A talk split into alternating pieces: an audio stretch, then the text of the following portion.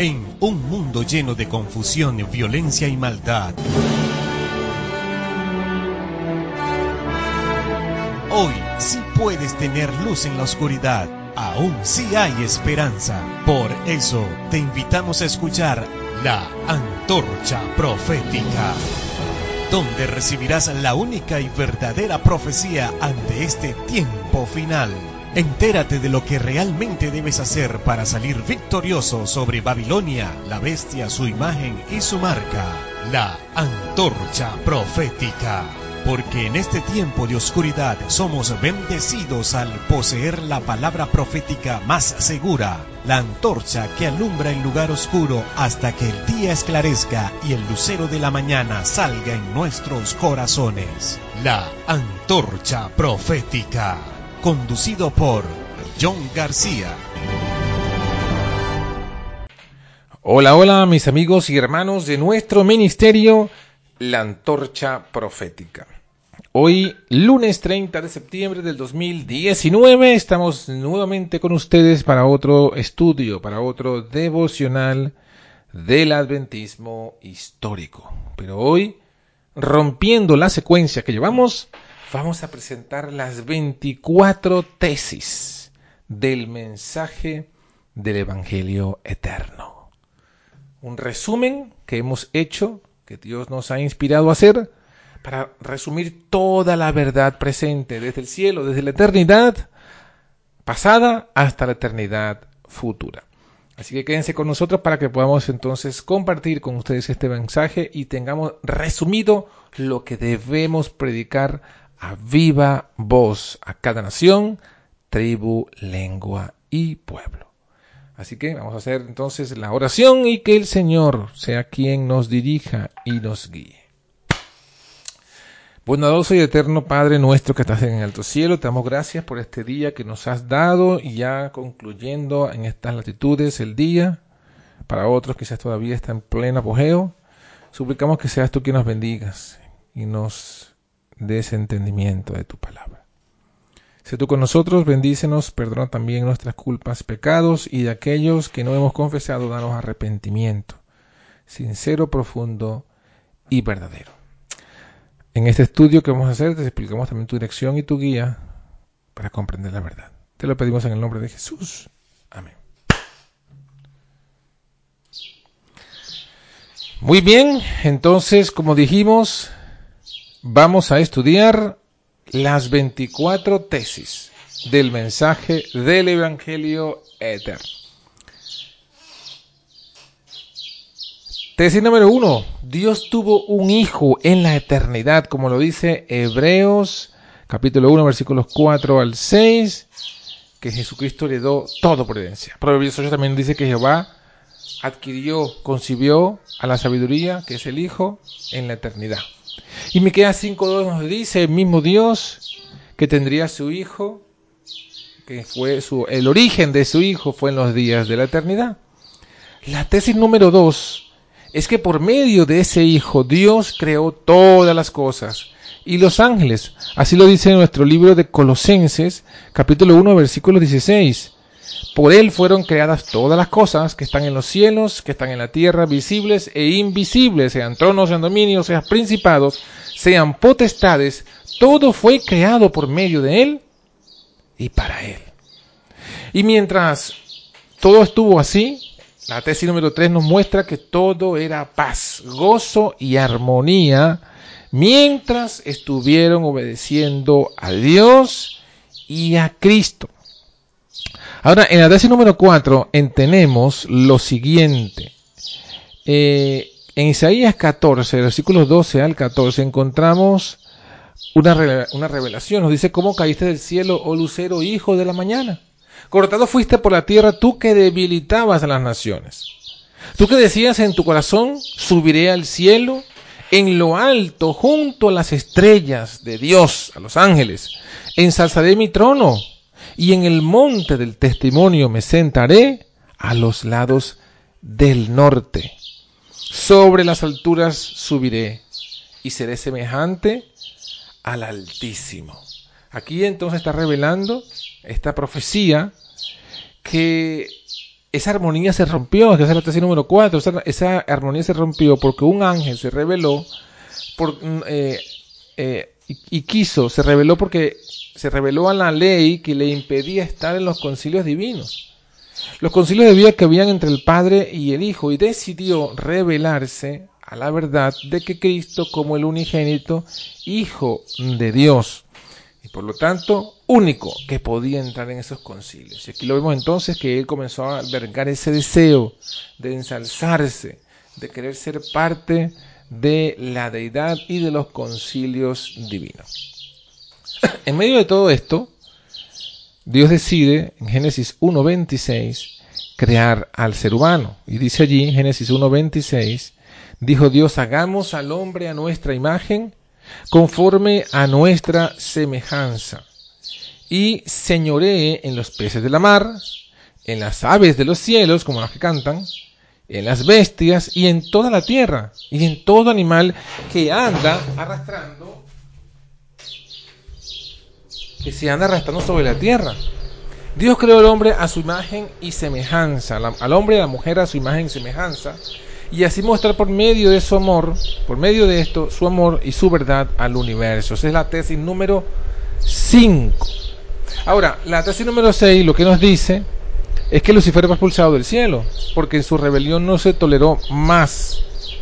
Como dice Apocalipsis capítulo 12, fue lanzado fue el gran dragón, la serpiente antigua, que se llama Diablo y Satanás, fue arrojado a la tierra y sus ángeles fueron arrojados con él. Cuando fue arrojado a la tierra, entonces dice Génesis capítulo 3, verso 5, que él tentó a la pareja en el mismo pecado y rebelión que él cayó. ¿En cuál? En querer ser parte de la deidad, dice el Génesis 5. ¿Sabe Dios, le dijo la serpiente a Eva, ¿sabe Dios que el día que comieres de él, del árbol prohibido, serán abiertos vuestros ojos y seréis como dioses, sabiendo el bien y el mal? Así es, Lucifer persuadió a la pareja que podían ser parte de la deidad. Y ya no sería una deidad singular, sino una deidad plural. Seréis como dioses, plural. Muy bien, así vamos entonces directamente a que sabemos que ellos pecaron, aceptaron esta propuesta. Y en Romanos 5.12 nos dice que después eh, de aceptar y pecar, el pecado se heredó. Dice, de consiguiente vino la reconciliación por uno, así como por el pecado dentro del mundo por un hombre y por el pecado de la muerte, y la muerte se pasó a todos los hombres, pues que todos pecaron. Eso es que el pecado se pasó a toda su generación. Así pasó a toda la humanidad, el dolor, la enfermedad y la muerte. Tristemente, eso fue lo que ocurrió, mi querido hermano y mi querida hermana. Pero avanzando eh, en la tesis número 8, Está basada en Gálatas capítulo 4, versículo 4, donde dice, venido el cumplimiento del tiempo, Dios envió a quién? A su Hijo, a ese Hijo que él tuvo en la eternidad. Envió a su Hijo, hecho de mujer o nacido de mujer, nacido bajo la ley.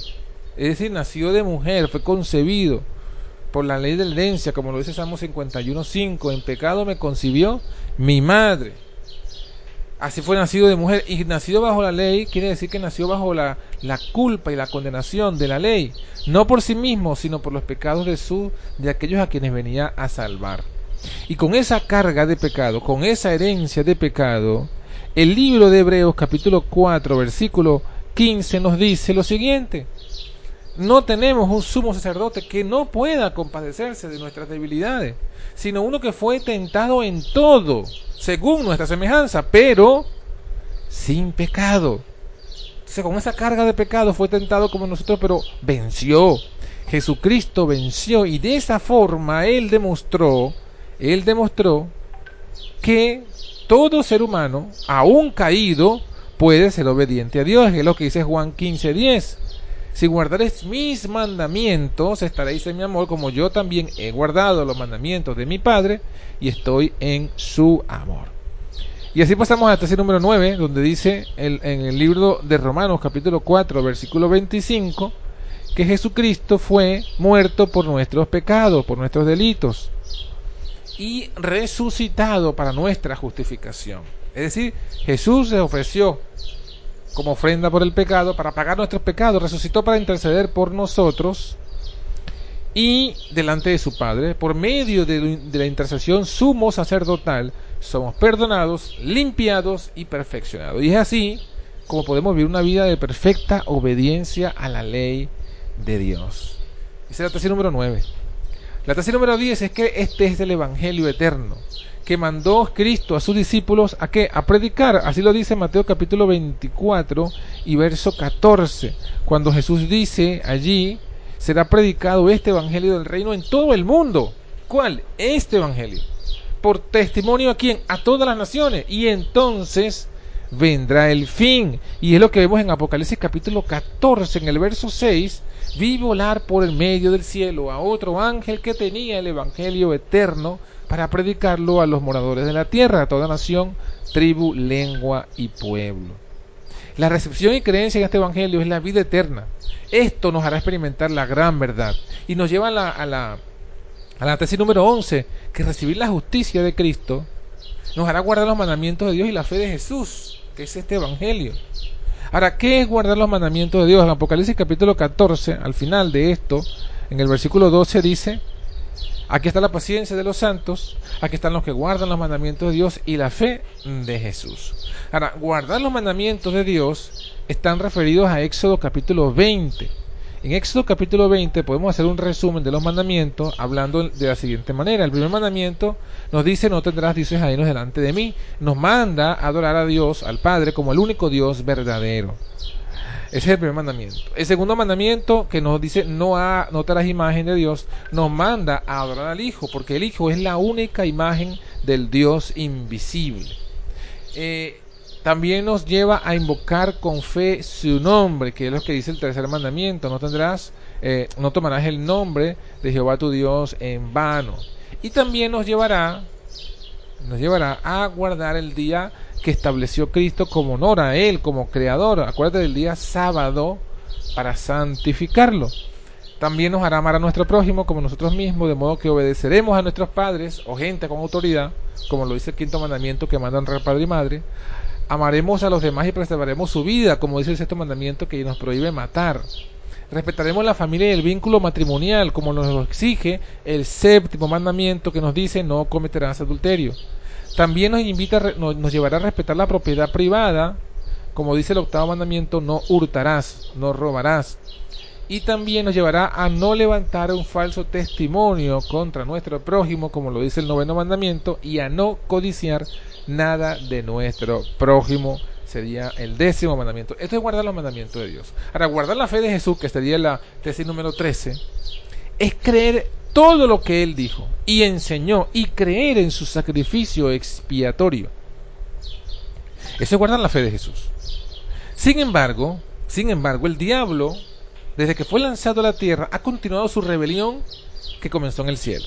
Y no solo desea engañar, engañarnos para llevarnos a la desobediencia, también seduce y si no logra seducirnos, entonces ataca y violenta para obligarnos a desobedecer a Dios. Así lo dice Apocalipsis capítulo 12 y el verso 10, cuando dice el acusador de nuestros hermanos. Eso es la tesis número 14, el trabajo del diablo. La tesis número 15 es que eh, entender que para engañarnos el diablo ha levantado diversas ideologías y metodologías contrarias a la palabra de Dios, a su verdad. Estas, por ejemplo, son simbolizadas como el humo que oscurece la luz de la verdad. Lo dice Apocalipsis 9, 2. Y, por el humo se refiere al Islam, una, una, doctrina religiosa que, que oscurece la luz de la verdad. O también otra filosofía que denuncia el Apocalipsis la bestia que sube del abismo. Está en Apocalipsis 11.7 y se refiere al ateísmo, al comunismo y al movimiento LGTBI que tiene como objetivo convertir el mundo, las ciudades, en unos modernos Egipto y Sodoma, Sodoma y Egipto. Todas estas ideologías son contrarias a los mandamientos de Dios y a la fe de Jesús. El diablo levanta estas ideologías para seducir, para engañarnos, perdón.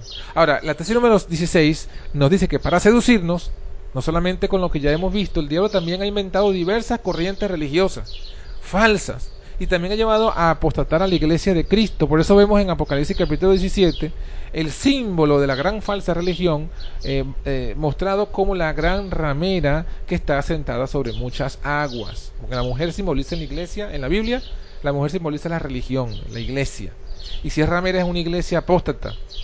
Y si está sobre muchas aguas porque está engañando al mundo entero.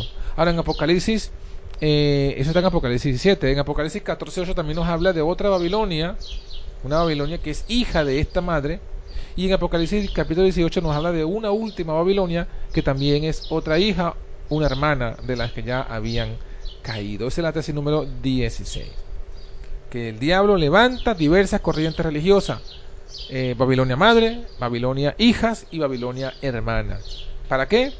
Para seducir, seducir cual mujer ramera a los que quieren buscar a Dios y llevarlos por caminos de muerte.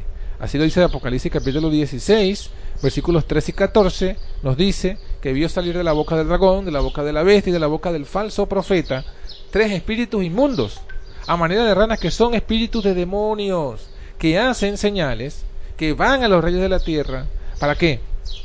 Para congregarlos para la batalla de aquel gran día del Dios todopoderoso. Ese es el objetivo del diablo con estas falsas religiones. Ahora, la tesis número 17 nos dice que para imponer estos engaños y mentiras, ¿qué hace? Toma el control de los poderes económicos y políticos y a través de ellos impone estas mentiras y estas falsas religiones o iglesias apóstatas. Eso está en Apocalipsis 18. Dice, hablando del versículo 2 y 3, el versículo 2 nos habla de lo que ya hemos leído, las ideologías inmundas. Clamó con fortaleza en altavoz diciendo, caída es, caída de la grande Babilonia, se ha hecho habitación de demonios, guarida de todo espíritu inmundo y albergue de todas aves sucias aborrecibles. Ahora, el versículo 3 nos habla de esta tesis, de la tesis número 17. Dice, toda la gente han bebido del vino de su fornicación. ¿Ve? La doctrina falsa. Los reyes de la tierra, los poderosos, los gobernantes, han fornicado con él, se han unido de forma ilícita. Y los mercaderes de la tierra, es decir, el poder económico, se han enriquecido de la potencia de sus deleites. Ahí está Ahí está la estrategia del diablo para aglutinar todos los poderes de la tierra, los poderes religiosos, los poderes económicos, los poderes políticos, para imponer a través de estos poderes las mentiras del vino de Babilonia, las mentiras que él mismo ha venido diciendo desde el Edén. Eso también lo explica Apocalipsis capítulo 13, cuando habla de, las de la bestia y de la imagen de la bestia y de todos esos elementos. Ahora, en el, la tesis número 18 encontramos, o hacemos un repaso, de que esta ha sido siempre la estrategia del diablo. Lo hizo en la Torre de Babel. ¿Qué hizo en la Torre de Babel? En la Torre de Babel controló el poder político, controló el poder religioso y el poder económico para imponer su falsa adoración. Lo hizo también en Egipto. Tomó el control de Faraón, unió el Faraón, el poder político con la religión pagana egipcia y entonces de esa forma imponía todas estas mentiras. Lo hizo en Asiria, en el imperio babilónico también lo hizo, lo tenemos allí con Nabucodonosor, lo hizo en Medo-Persia, lo hizo en Grecia y lo hizo en la Roma imperial. También lo hizo en la Europa medieval, porque vemos la Iglesia católica unida con el Estado e imponiendo sus dogmas. Todo esto estaba ya profetizado en el libro de Daniel capítulo 7 y esta es la tesis número 18. La tesis número 19. Ahora mismo está trabajando el diablo para hacer que los medios de comunicación, las religiones y los gobiernos modernos le sirvan a su propósito, como lo profetiza el libro eh, de Apocalipsis en el capítulo 13. Dice qué cosa? Hablando del anticristo y de la bestia, y dice eh, eh, en el versículo, a ver, en el versículo Apocalipsis 13 y la tierra se maravilló en pos de la bestia. Ajá, 13.3. Vi una de sus cabezas herida de muerte, hablando de la bestia. La herida de su muerte fue curada y se maravilló toda la tierra, siguiendo a quién? A la bestia, al anticristo, al líder de estos poderes apóstatas, que detrás de ellos está el diablo, porque dice el versículo 4, ah, y adoraron al dragón que había dado autoridad a la bestia, y adoraron a la bestia diciendo, ¿quién es semejante a la bestia y quién podrá luchar contra ella?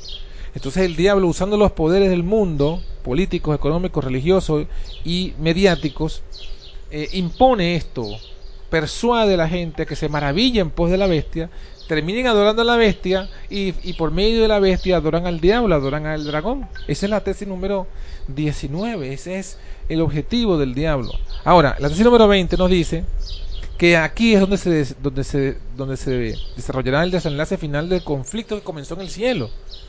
El conflicto es eh, donde estará el último poder, que ya lo mencionamos, el anticristo o la bestia del 666, y su imagen tomarán el control de los principales poderes mediáticos, religiosos, económicos y políticos para imponer su agenda. Ya lo vimos aquí en Apocalipsis 13 y en Apocalipsis 18. Ahora, ¿cuál es la agenda del anticristo? Es la tesis número 21 la agenda de la bestia del 666 es guardar los mandamientos del anticristo, los mandamientos del Papa y la fe del credo romano. ¿Cuáles son?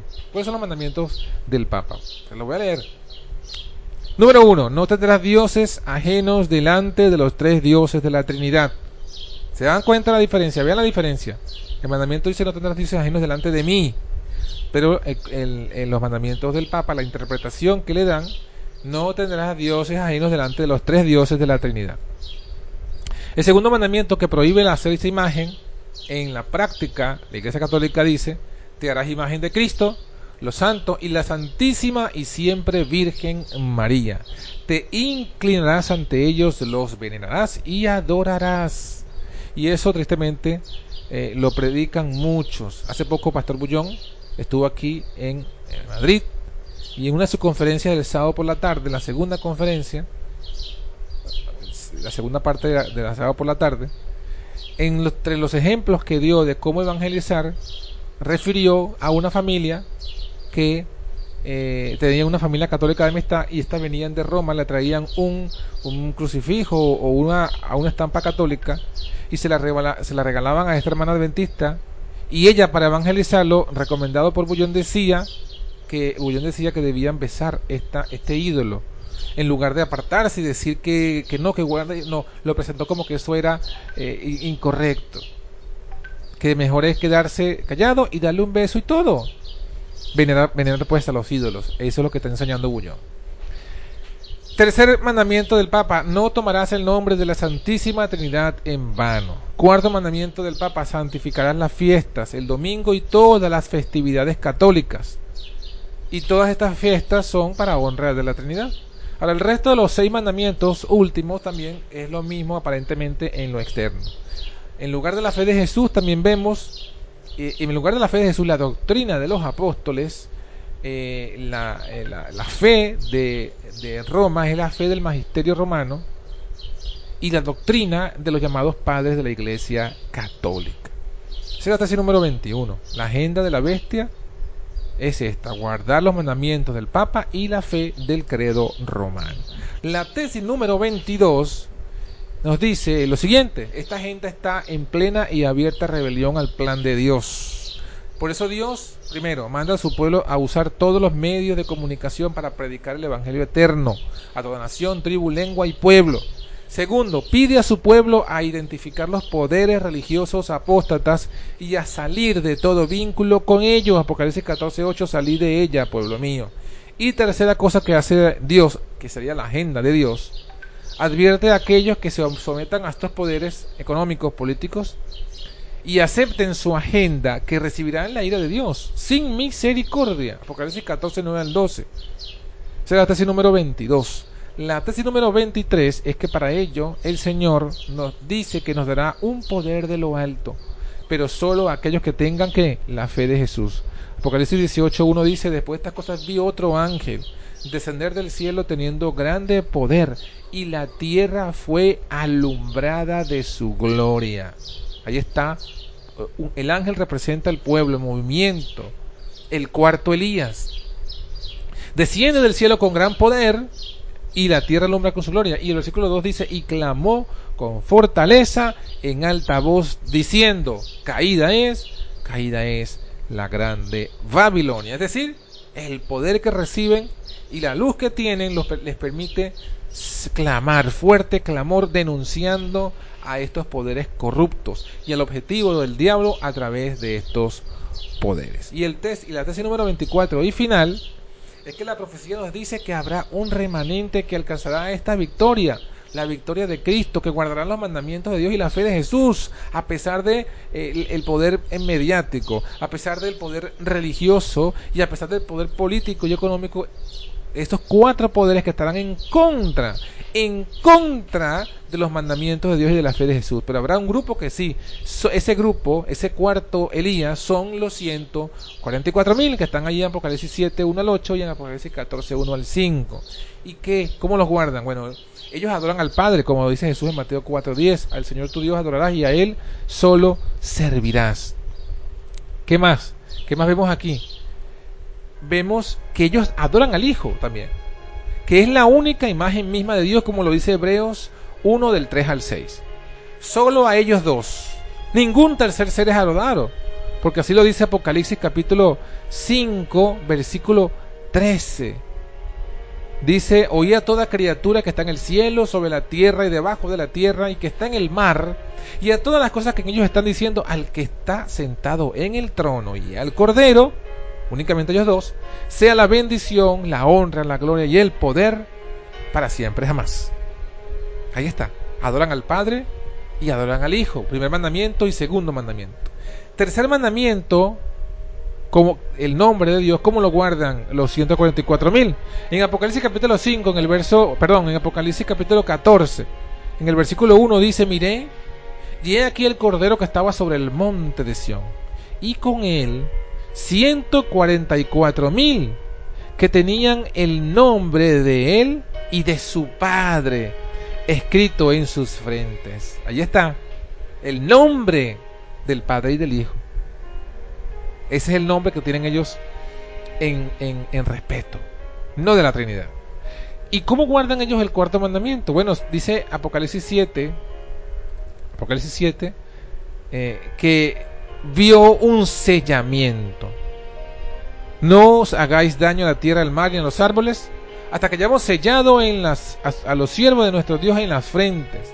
Y oí el número de los sellados, 144 mil sellados de todas las tribus de los hijos de Israel. Ese sello es la observancia del cuarto mandamiento, mis hermanos, lo dice Ezequiel 20:20. Si usted no lo sabía, Vamos a leerlo para que usted lo tenga allí en, en, la perspectiva, en su mente, en su corazón. Dice Ezequiel 20:20 lo siguiente, santificad mis sábados y serán por señal, por sello, entre mí y vosotros, para que sepáis que yo soy Jehová, vuestro Dios. Entonces ahí vemos, mis hermanos, claramente eh, lo que dice, pues lo que nos dice allí eh, la palabra. ¿Y la palabra qué es lo que nos dice? La palabra nos dice simplemente que el sello que tienen los 144.000 en sus frentes es el sello del sábado, de la observancia del sábado.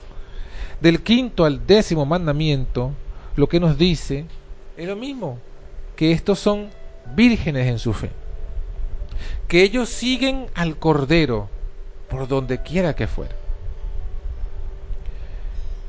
Y que en sus bocas no fue hallada mentira. Es decir, los 144 mil guardan los 10 mandamientos, pero lo guardan como está en la Biblia y especialmente como lo presenta el Apocalipsis. Adoran al Padre, adoran al Hijo, que es la única imagen de Dios, y solo ellos dos.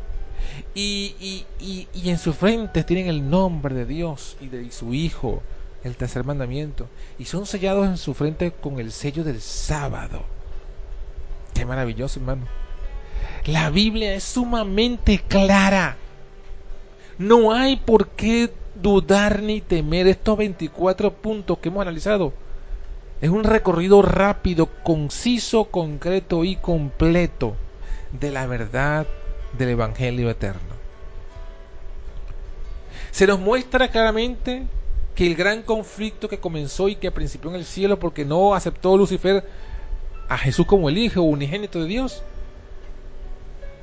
y que Él se arrastró a los ángeles y luego a la tierra y a un gran parte de la tierra, ese gran conflicto está llegando a su fin.